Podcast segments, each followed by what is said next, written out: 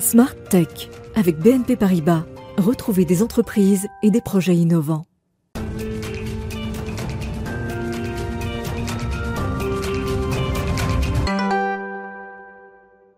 Bonjour à tous, bienvenue dans Smart Tech que vous regardez sur Bismart à 11h en direct euh, chaque matin.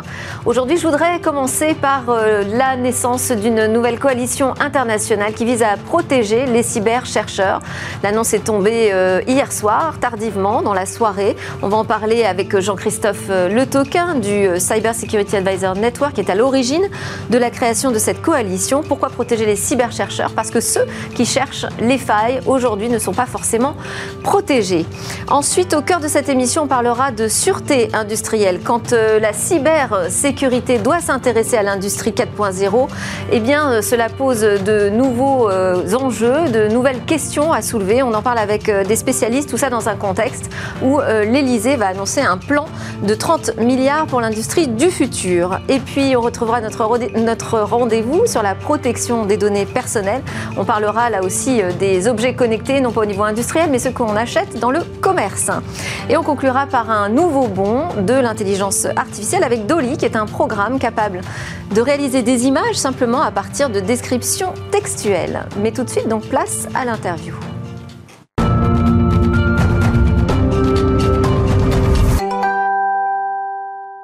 Alors, on l'a appris euh, tard dans la soirée, le Cyber Security Advisor Network, SCIAN, une association euh, mondiale à but non lucratif qui est basée à Paris euh, et qui représente les professionnels de la cybersécurité dans 22 pays, a annoncé la création d'une coalition internationale pour garantir des protections juridiques aux chercheurs en cybersécurité dont le travail permet de découvrir des failles informatiques et en particulier, on parle de failles zéro day, donc qui n'avaient été jamais identifiées jusqu'ici. Ils travaillent ô combien majeur. Bonjour Jean-Christophe Le Toquin. Et donc vous dites travail qu'il faut absolument protéger. Pourquoi? Quel est le point de départ de cette coalition?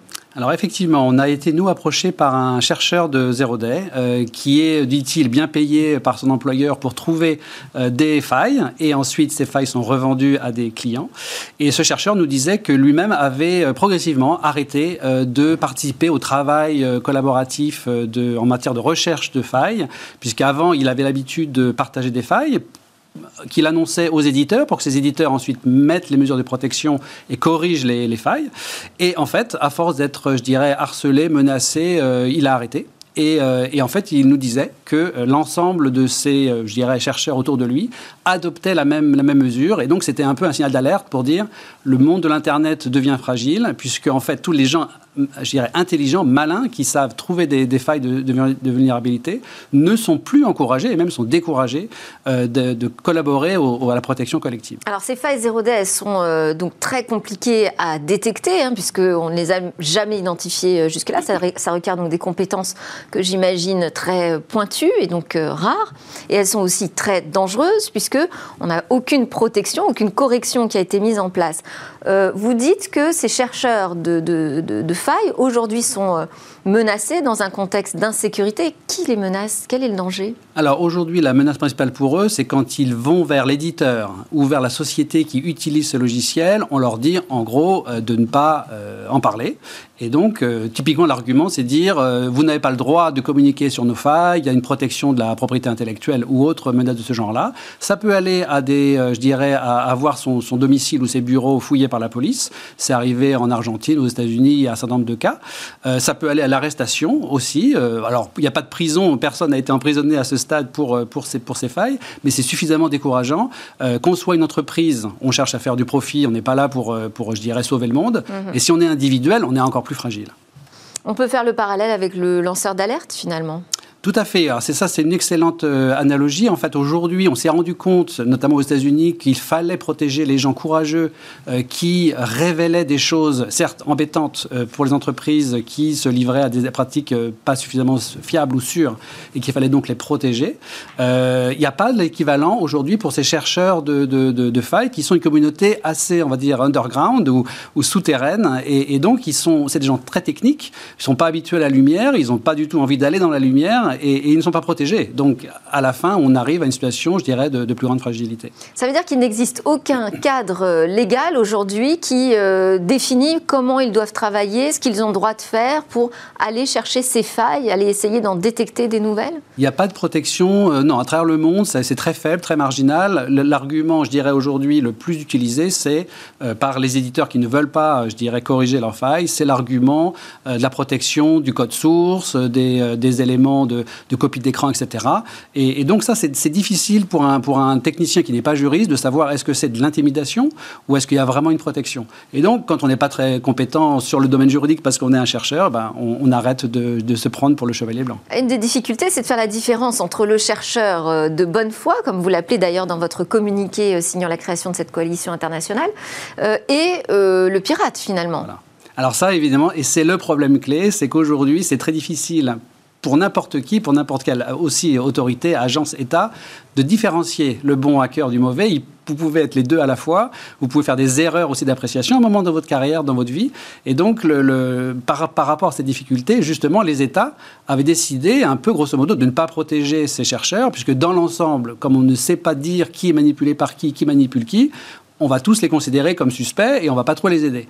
Ce qui met en danger aujourd'hui la sécurité d'Internet, clairement. Voilà. Aujourd'hui, la difficulté, c'est qu'il y a de moins en moins, je dirais, de motivation des chercheurs de bonne foi euh, de, de, révéler les failles pour qu'elles soient corrigées et le marché, lui, euh, de l'achat des failles pour des, pour des raisons pas forcément très euh, propres ou très éthiques, elle, ce marché, lui, est objectivement en croissance, surtout en dehors de l'Europe. Euh, et du coup, ça crée aussi une fragilité systémique pour, pour l'Europe en particulier. Et qu'est-ce qui pourrait faire bouger les législations? Là, vous créez cette coalition. quelle est la proposition? Alors, il faut bien comprendre que dans ce domaine, les gens les plus publics sont les gens les moins influents. Donc, si moi je suis sur, ce plateau-là, c'est que j'ai peu d'influence. En revanche, vous avez quand même des signataires euh, qui ont un certain poids. On a des signataires de poids, ça c'est la grande nouveauté. On a un, très haut, un diplomate de haut rang euh, américain. On a l'ancien directeur du, euh, de l'agence de cybersécurité anglaise, l'équivalent de notre Guillaume Poupard français. on a des chercheurs aussi, des gens qui militent sur des projets collaboratifs. Donc, on a des gens de haut niveau. Ces gens-là, eux-mêmes ne sont pas les plus influents. Par contre, euh, certainement que ce cyberdiplomate, que cet ancien directeur de l'agence euh, anglaise, eux, ils ont accès à des gens auxquels moi je n'ai pas accès, que notre association n'a pas accès, et qui, eux, commencent à prendre conscience de la difficulté. Et donc, il n'y a certainement pas un hasard si aujourd'hui nous avons le soutien de ces personnalités, c'est aussi que euh, une prise de conscience se, se, développe dans les, dans les couches profondes des États. Quand on entend euh, les éditeurs aussi, euh, que je reçois régulièrement en plateau pour parler de cybersécurité, ils ont cette inquiétude également d'une faille zéro day, donc une nouvelle faille qui sera révélée avant même qu'ils n'aient pu euh, la corriger. Ils disent mais ça, ça peut aussi nous mettre en danger. Non, ça c'est tout à fait légitime comme, comme, comme point, hein, ils ont bien raison de le dire. Il y a des programmes, je dirais, qui sont organisés. Hein. Maintenant, il y a des programmes, je dirais, développés par la communauté, hein, comme le projet disclose.io, qui est un programme qui organise la révélation de manière responsable. Donc nous, nous ne, cherchons pas à protéger les gens irresponsables ou les gens de mauvaise foi. Nous protégeons, nous disons qu'il faut protéger ceux qui, qui, qui, dévoilent les failles de manière responsable, donc de manière à ne pas, euh, je dirais, mettre en danger les éditeurs ou leurs utilisateurs. Bon, et tout ça dans un contexte où euh, on constate une pénurie croissante euh, de talents, et notamment avec des enjeux euh, de cybersécurité de plus en plus importants. Donc, sécuriser ces chercheurs et leurs compétences, ça semble effectivement majeur, et c'est pour cela qu'on voulait ouvrir cette édition avec cette annonce. Merci beaucoup, Jean-Christophe Le Toquin, président donc, du Cyber Security Cyber Security Advisors Network Sion. C'est l'heure de notre talk. On va continuer en matière de sécurité. Cette fois, on va s'intéresser à la cybersécurité dans le champ industriel, autrement dit à la sûreté.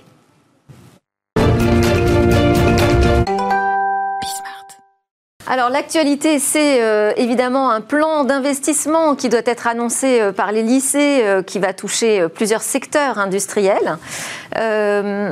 Très bien, l'industrie 4.0 qui émerge, mais comment va-t-on sécuriser euh, ces nouveaux gros objets connectés, puisque finalement l'usine va devenir un objet connecté, euh, les navires, les écluses, je ne sais quoi, enfin tous ces objets industriels, aujourd'hui, on se pose la question de leur sécurité parce que c'est pas forcément quelque chose de naturel. On en parle avec mes invités.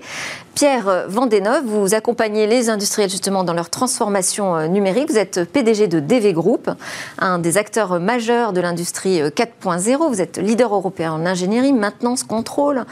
C'est une euh, grosse industrie vous-même. Hein. Vous employez 250 collaborateurs dans 20 agences, en, 20 agences en Europe. Vous développez des solutions qui sont dédiées aux enjeux économiques, sociétaux, environnementaux. Donc vous connaissez bien le sujet. Faïs Djelouli, également un expert, président cofondateur de Holiseum, qui est une société de conseil, de services, formation en cybersécurité, spécialiste des infrastructures euh, critiques et industrielles. Et d'ailleurs, je souligne que vous venez de remporter le premier prix de l'innovation à la Cyber Night pour votre tir à blanc euh, de ransomware, qu'on avait présenté d'ailleurs euh, dans Smartech, qui permet de tester en conditions réelles le niveau de résilience d'un système d'information face aux risques du rançon alors, ma première question euh, est valable pour tous les deux d'ailleurs. Quels sont, si vous pouviez les décrire, les grands enjeux de la cybersécurité à l'heure de l'industrie 4.0 je vais vous répondre. Euh, ben, merci déjà de, nous donner la parole et puis de nous convier euh, ensemble sur ce sujet. Donc les enjeux, déjà, ils sont, il faut les comprendre au niveau du, du monde de l'industrie. L'industrie aujourd'hui, comme vous le disiez, a répondre à trois enjeux majeurs économiques, environnementaux et puis évidemment euh, sociétaux. Et donc pour répondre à ces enjeux, euh, l'industrie aujourd'hui euh, s'oriente, s'implique énormément dans une transformation de, ses, de son industrie, de ses usines, de son process et intègre évidemment de plus en plus de technologies. Intégrant de plus en plus de technologies et de technologies connectées, évidemment, on se retrouve dans un environnement de plus en plus ouvert qui ne nous amène à avoir une vraie problématique de sécurité. Si ces enjeux industriels euh, peuvent être euh, pris en compte et si évidemment nos clients, euh, dans leur démarche intégrant de la technologie, veulent réussir, il faut impérativement que cet écosystème, l'ensemble des opérateurs et l'ensemble évidemment des données soient sécurisés, d'où la problématique évidemment l'engagement fort sur la sécurité, la cybersécurité de ces données. Dire euh, en quoi est-ce différent de la cybersécurité dans d'autres euh, secteurs? Alors, c'est pas différent dans les faits. Seulement, aujourd'hui, le monde de l'outil, c'est comme ça qu'on le qualifie, et évidemment, il a pour Donc, on, oppose, enfin, on différencie d'un côté l'IT, donc les systèmes d'information, euh, et de l'autre côté l'OT, donc c'est les technologies opérationnelles. exactement, exactement. Donc, on va dire l'industrie hein, classique, productive. Jusqu'alors, elle était assez peu concernée par ces problématiques de connexion et d'ouverture sur l'extérieur pour différents raisons, parce qu'elle était euh, très fermée, elle, fonctionnait avec des outils qui étaient relativement euh, stables, euh, construits, bâtis sur une durée de vie quand même qui était conséquente.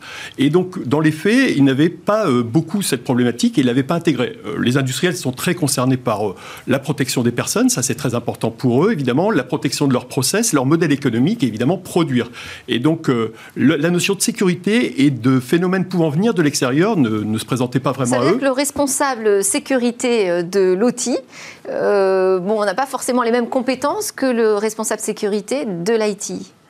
Voire cette compétence aujourd'hui n'est pas présente, c'est ça dans l'industrie Aujourd'hui, et je pense que c'est le, bon euh, sens de l'histoire, c'est que euh, l'on tend à faire en sorte que la cybersécurité soit transverse à l'ensemble des processus de l'entreprise, qu'elles impliquent d'ailleurs des systèmes IT, OT, IoT, systèmes de sûreté aussi, gestion technique du bâtiment, etc., etc.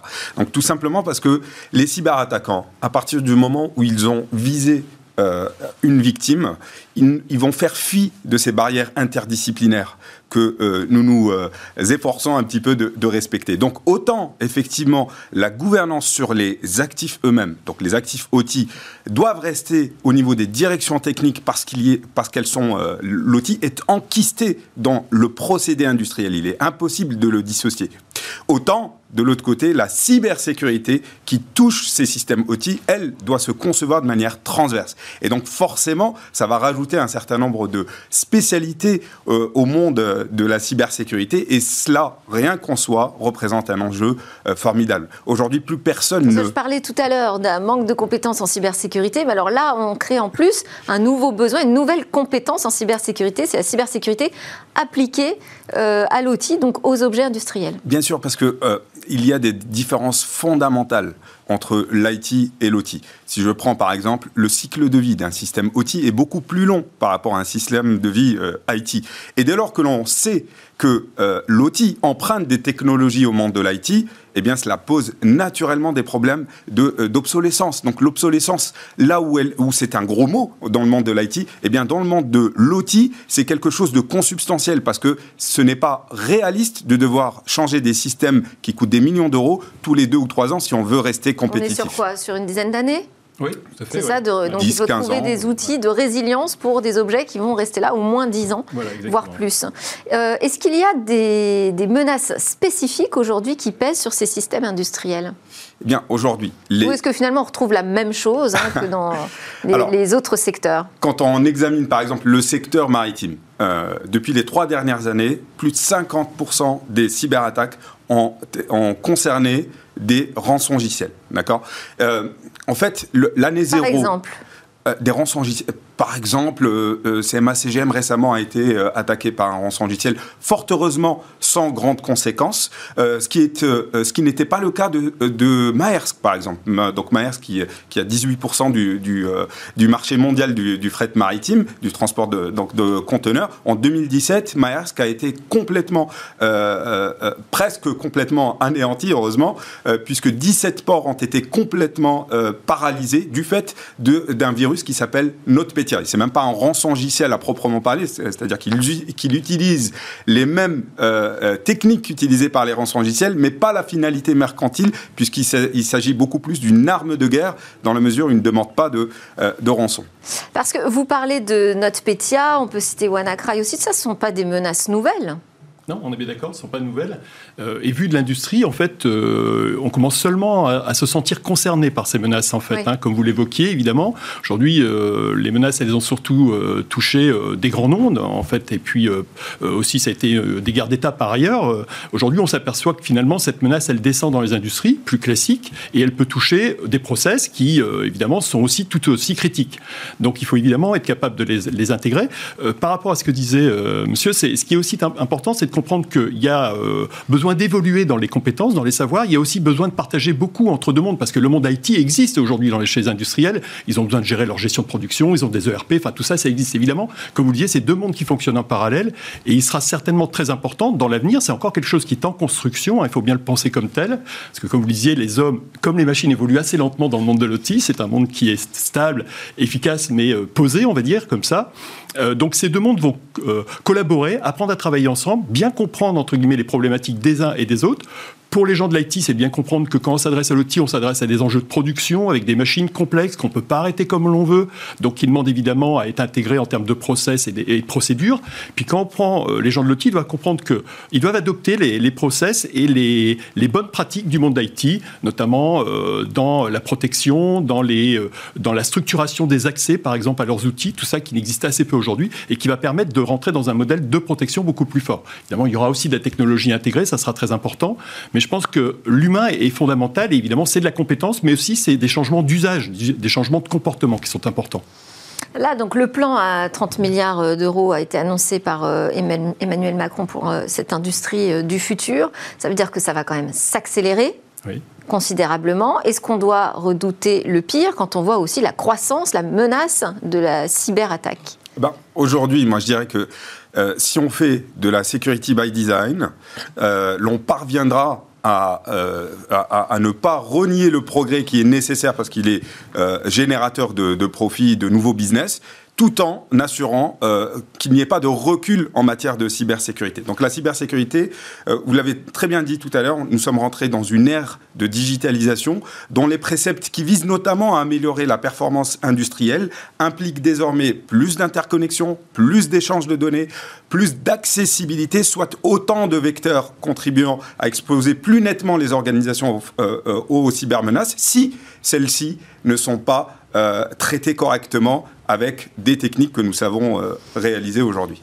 Alors, euh, on, donc on voit bien, donc on a ces deux mondes de l'IT et de l'OT qui vont devoir euh, se parler, collaborer, travailler ensemble. Quelles sont les principales difficultés que vous voyez déjà? Aujourd'hui Pour faire travailler ces deux mondes Oui, pour qu'il y ait une vraie coordination et collaboration entre les deux. Euh, j'ai évoqué l'humain, euh, évidemment, les usages. Euh, je vais prendre un sujet qui va permettre aussi de rebondir sur ce que vous disiez. Il ne faut pas craindre évidemment l'évolution, la technologie d'intégration et les gros projets industriels aujourd'hui, la volonté de la France, de l'Europe, de réindustrialiser et d'avoir des projets d'avenir, c'est vraiment très très bien. on est très très heureux de tout ça. je pense nouvelle, que, tout, à fait. on est bien d'accord. Et il est bien, il est, il est, il est très satisfaisant que l'industrie reprenne des, des, couleurs et soit à nouveau un, un étendard que l'on veuille porter.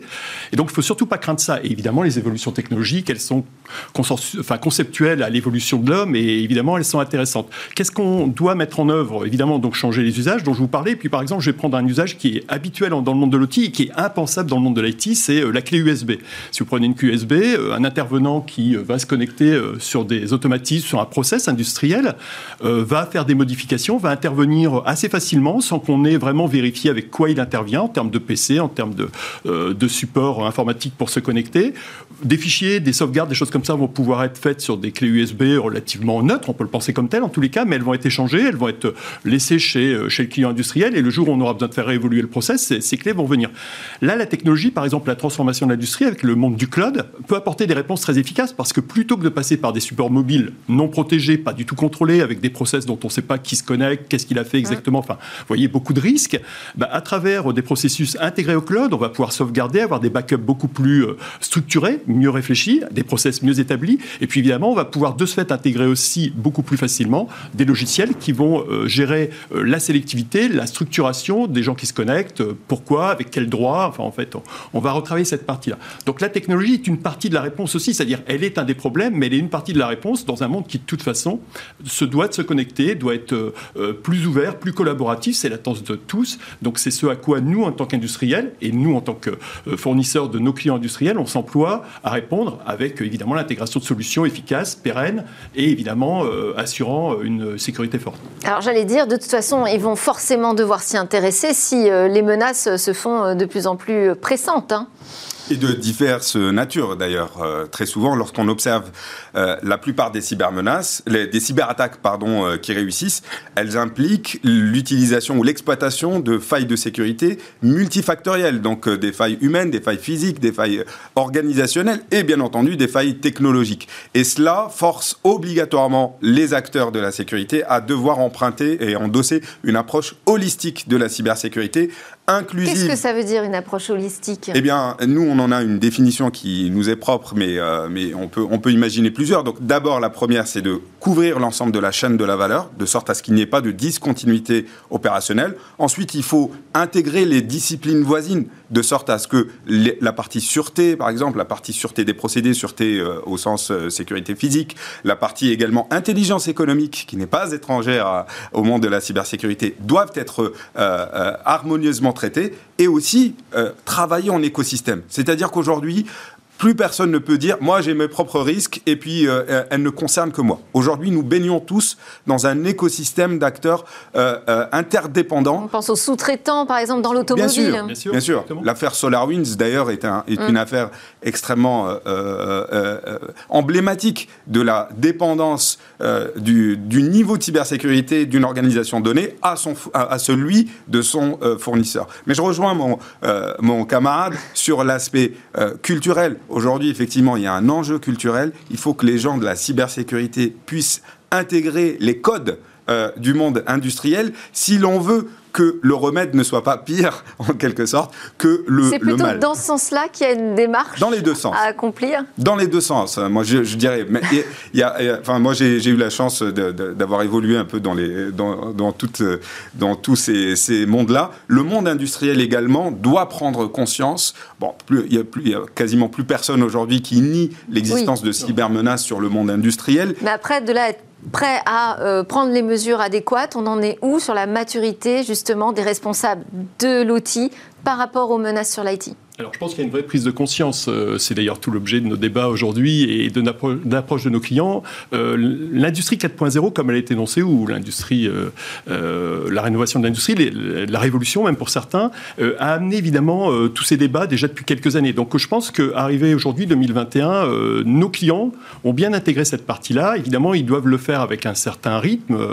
ils attendent évidemment que leurs investissements assurent un certain ROI. C'est pas toujours facile à trouver. Quand on parle de sécurité, on parle de risque. Donc, que qu'on a vu, ça doit coûter un petit peu d'argent. Je, je, crains, je crains effectivement de, de, ne pas forcément vous suivre partout, parce que nous, quand on, quand on réalise des audits de cybersécurité, euh, on se rend compte que bien souvent, malheureusement, la sécurité n'est introduite qu'à la fin du processus et qu'il y a des choix d'architecture euh, fondamentale qui, euh, qui contraignent finalement de, euh, à devoir avoir une sécurité qui va justement coûter beaucoup plus cher after design que si elle était prise by design. Oui, mais dans l'industrie, il y a déjà énormément de choses qui sont en place. Oui, alors euh, justement, quand même, pour compléter, beaucoup de choses sont en place, mais oui, voyez, on, on, partage quand même un certain nombre de vues avec des compléments. Euh, si vous prenez par exemple aujourd'hui, euh, pourquoi je dis que c'est quand même. Euh, les acteurs ont pris en compte cette, euh, cette problématique et l'intègrent, c'est qu'aujourd'hui, vous avez. Siemens a annoncé un partenariat important avec Orange.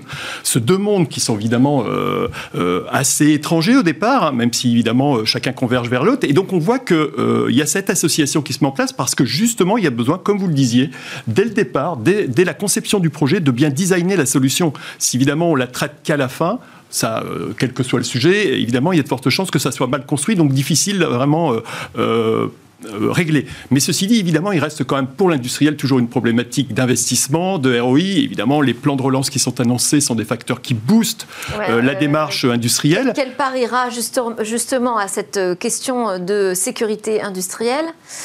Euh, parce que là, on parle plutôt de développer des nouveaux projets. Bien hein. sûr. je, pense qu'il ne faut pas séparer les postes. Euh, la sécurité industrielle permet euh, aussi d'avoir des arguments de vente également. Donc il faut, faut aussi prendre les choses par le côté positif, c'est-à-dire avoir des, des, différenciateurs permettant de montrer que nos opérations sont beaucoup plus fiables, car elles sont beaucoup plus sécurisées. Est-ce qu'il y a des, choses qu'on devrait euh, changer rapidement aujourd'hui dans l'industrie pour pouvoir passer ce cap euh, de la cybersécurité industrielle? Moi, je dirais qu'il y, y, a plusieurs choses qu'il faudrait faire. Je pense que je mettrai une, euh, une courte tête. Euh, je pense que c'est d'abord une problématique de gouvernance. Aujourd'hui, euh, certains RSSI commencent, et c'est très bien, à, avoir des mandats clairs sur la projection de leur expertise sur le monde industriel, mais ce n'est pas le cas malheureusement de tout le monde. Et donc, bien souvent, ce qui freine, c'est ce mandat permettant de, de faire collaborer ces, personnes-là euh, entre elles. C'est pour ça que je disais tout à l'heure que c'est d'abord un enjeu euh, de, culture. De l'autre côté, il y a aussi toute la gestion du legacy. On a l'impression comme ça qu'on va tout révolutionner, mais en réalité, 99% euh, des systèmes vont rester les mêmes, les, les, systèmes en couche basse. Donc forcément, introduire de nouvelles interconnexions, c'est introduire de nouveaux risques. Il faut bien entendu mesurer ces risques-là avant de les introduire. Et il y a un enjeu aussi de scalabilité. Bon, à mon sens, c'est peut-être euh, euh, celui qui va apporter le plus de bouleversements aujourd'hui, parce que si l'on doit considérer l'ensemble des leviers de massification, si on doit les activer, ces leviers de massification pour pouvoir sécuriser des milliers de sites rapidement et à, peu de frais, il faut opérer un changement de culture également au niveau des acteurs et de la disposition qu'ont les acteurs entre eux. C'est un changement de paradigme profond euh, auquel nous pensons contribuer et je l'espère positivement. Euh, alors moi j'avoue que j'ai découvert ce sujet euh, de la sécurité euh, qui passe de l'IT à l'OT, de la cybersécurité industrielle, donc qui est un nouveau sujet. C'était au FIC, au Forum international sur la cybersécurité, et j'ai appris hier soir eh bien qu'il y aura à nouveau cette thématique à l'honneur lors de la prochaine édition au FIC, avec même un village industriel qui sera renforcé, voire triplé. Bon, Emmanuel Macron donc, appelle à réindustrialiser la France pour devenir une grande nation industrielle. On est ravis. Prenons donc en main cette question de la cybersécurité si on ne veut pas avoir des problèmes de sûreté. Merci beaucoup. Faïz Djelouli, président cofondateur de Holyséum et Pierre Vindenov, PDG de DV Group. Merci à vous. juste, juste après la pause, on continue à parler d'objets connectés. Ceux-là sont vendus dans le commerce et sont parfois un peu trop bavards.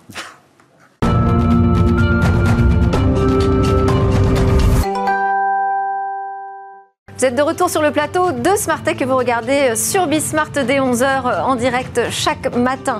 Alors, dans cette quotidienne dédiée au monde du numérique et de l'innovation, on va faire un focus justement sur une nouveauté dans le monde de l'intelligence artificielle. On va voir comment une IA est capable de créer des images à partir de textes. Mais d'abord, on a rendez-vous avec euh, le sujet de la protection des données personnelles qui est traité régulièrement par Hervé Lejouan dans cette émission. Hervé Lejouan, fondateur de Privoni. Bonjour Hervé. Merci d'être connecté avec nous. Donc aujourd'hui, ce qui va nous intéresser, après avoir parlé de la sécurité euh, des objets industriels, ça va être la sécurité des objets vendus dans le commerce. C'est un marché euh, gigantesque là pour le coup. Hein.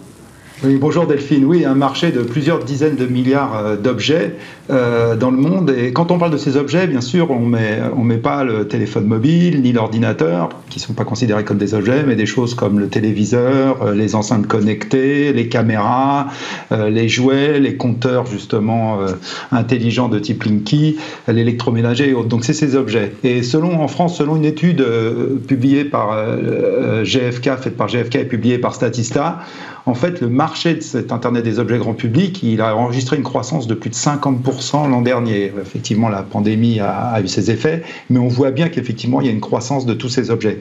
Alors malheureusement, bah, derrière ça aussi, bah, vous en parliez avant un peu au niveau industriel, mais il y a des problèmes de sécurité. Et selon euh, une étude faite par Bitdefender, seulement 10% des fabricants euh, d'objets connectés, en fait, grand public, relèvent euh, en fait les failles de sécurité de, de, leurs objets. Donc, ce qui pose quand même un réel problème en termes de, sécurité à la fois pour les individus, mais aussi pour les services publics. On va rappeler justement quels sont euh, les principaux risques. Alors, les principaux risques, il y, en a, il y en a plusieurs. Alors, je vais citer quelques-uns. Dans le domaine du médical, par exemple, on voit l'explosion des objets euh, connectés dans ce domaine. Et il y en a un, par exemple, qui est le pacemaker. Et eh ben, il y a eu des études, euh, des tests qui ont été faits qui montraient que quelqu'un pouvait prendre le contrôle direct quasiment d'un pacemaker à distance.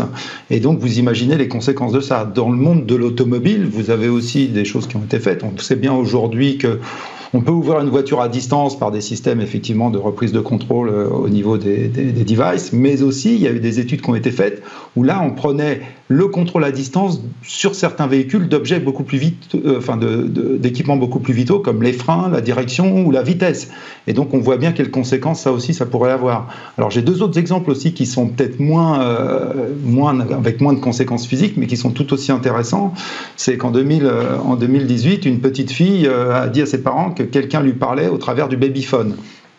Les parents, très étonnés, ont, été voir ça et se sont rendus compte que la caméra, en fait, bougeait toute seule et, qu'effectivement quelqu'un parlait. Donc un pirate avait pris le contrôle de cette caméra dans la chambre de la petite fille et effectivement à la fois surveillait et euh, en profitait pour lui faire peur à des moments où elle s'endormait. Donc on voit bien un peu les conséquences que ça peut avoir. Et le dernier exemple, c'est un casino qui s'est fait, un casino de, jeu qui s'est fait pirater ses données, euh, qui s'est fait pirater ses données. Comment les pirates ont procédé? Bah, C'est en accédant en fait euh, au thermomètre de l'aquarium qui étaient connectés du casino qu'ils ont pu accéder et voler la base de données de ses clients principaux. Donc on voit bien qu'il y a effectivement, euh, et des exemples comme ça, il y en a des milliers, mais on voit bien à quel point il y a des risques euh, assez, assez importants avec ce monde interconnecté. Alors qu'est-ce qu'on peut faire, euh, nous, chacun à notre niveau, pour améliorer la protection de ces objets connectés? Ah bah, alors le gouvernement a publié effectivement une note sur cybermalveillance.gouv.fr que vous pourrez voir et en fait il y, a un certain nombre de recommandations euh, pour les individus. La première c'est avant d'acheter un objet, ben, il est bien de se renseigner sur Internet, vous pouvez avoir euh, des, avis, vous pouvez avoir des conseils, donc renseignez-vous avant d'acheter l'objet. La deuxième chose c'est que dès que vous l'avez acheté, comme d'habitude, il faut créer un compte, il faut se connecter. Donc là, il va falloir que vous utilisiez, c'est toujours la même histoire, un mot de passe très fort, unique, pour ce compte, parce que c'est un objet important. Et puis derrière, si jamais ils vous ont donné un mot de passe par défaut, bah, ce mot de passe, il faut, il faut, euh, il faut, il faut le changer. Donc euh, la troisième chose, c'est que vous, êtes, vous avez un réseau Wi-Fi chez vous. Et même si c'est de plus en plus le cas, il faut absolument vérifier le niveau de sécurité de votre réseau Wi-Fi et qu'il soit en WPA2. Et ça, c'est très important parce qu'effectivement, les WPA avant, il y avait des failles de sécurité et quelqu'un pouvait prendre le contrôle de votre réseau Wi-Fi. Euh, les mises à jour régulières de vos équipements, ça c'est fondamental. S'il y a des mises à jour justement, dans la plupart du temps, c'est pour régler des problèmes de sécurité. Euh, donc aussi, il y a des paramètres de sécurité généralement attachés aux objets que vous trouvez dans votre compte. Bah ça, il faut les vérifier, il faut regarder s'ils vous conviennent ou pas, quitte à en mettre des plus importantes. Euh, si vous n'utilisez pas l'objet pendant un certain temps, il faut l'éteindre. Ça sert à rien qu'il reste allumé parce que vous savez pas ce qui peut se passer. Donc éteignez-le et puis limiter l'accès de cet objet avec les interconnexions avec d'autres équipements. Parce qu'effectivement, des fois, vous allez connecter des mobiles, un téléviseur à d'autres objets, et tout ça connecté, ça crée des failles. Donc moins c'est connecté à d'autres objets, mieux c'est. Et puis le dernier point, bah, si à un moment donné, vous n'utilisez plus cet objet, que ce soit un jouet, que ce soit un autre objet, et bien surtout, allez détruire les données, connectez-vous à votre compte, détruisez les données qui ont été générées par cet objet et réinitialisez l'objet. Eh oui, c'est ça, je pense. Euh, il faut penser euh, l'objet connecté un peu comme son ordinateur ou son smartphone, donc réinitialiser, supprimer toutes les datas avant de s'en séparer. Merci beaucoup euh, pour ces points très précis. Hervé Lejoin, je rappelle que vous êtes fondateur de Privoni et donc notre chroniqueur sur cette question de la protection des données. À suivre, c'est notre séquence et demain.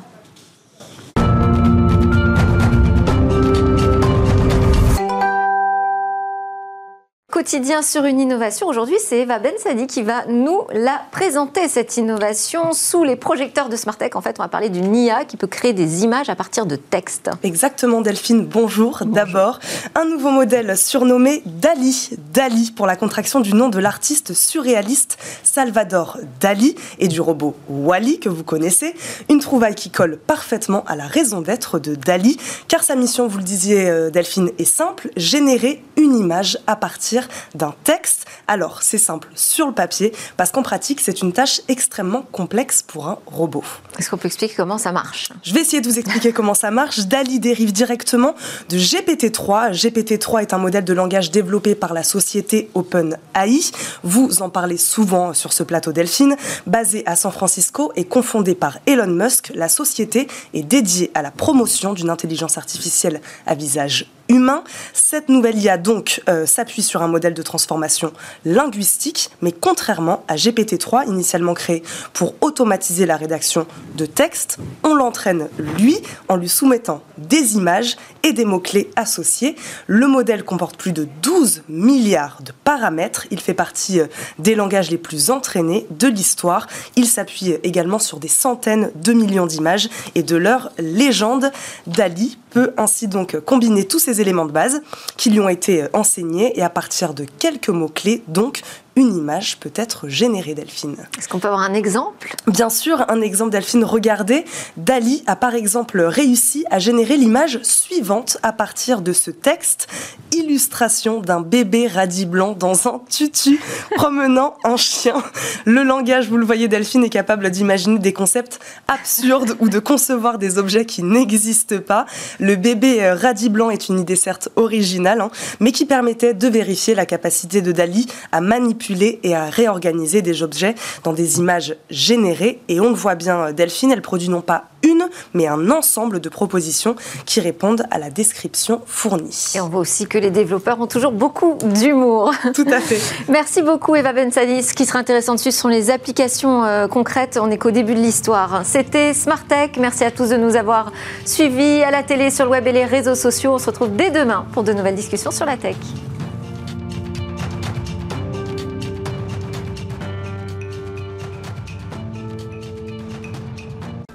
Smart Tech avec BNP Paribas.